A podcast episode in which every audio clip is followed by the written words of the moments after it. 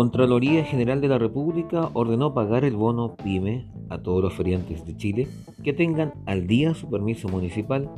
Por lo tanto, no será necesario iniciación de actividades en el servicio de puestos internos.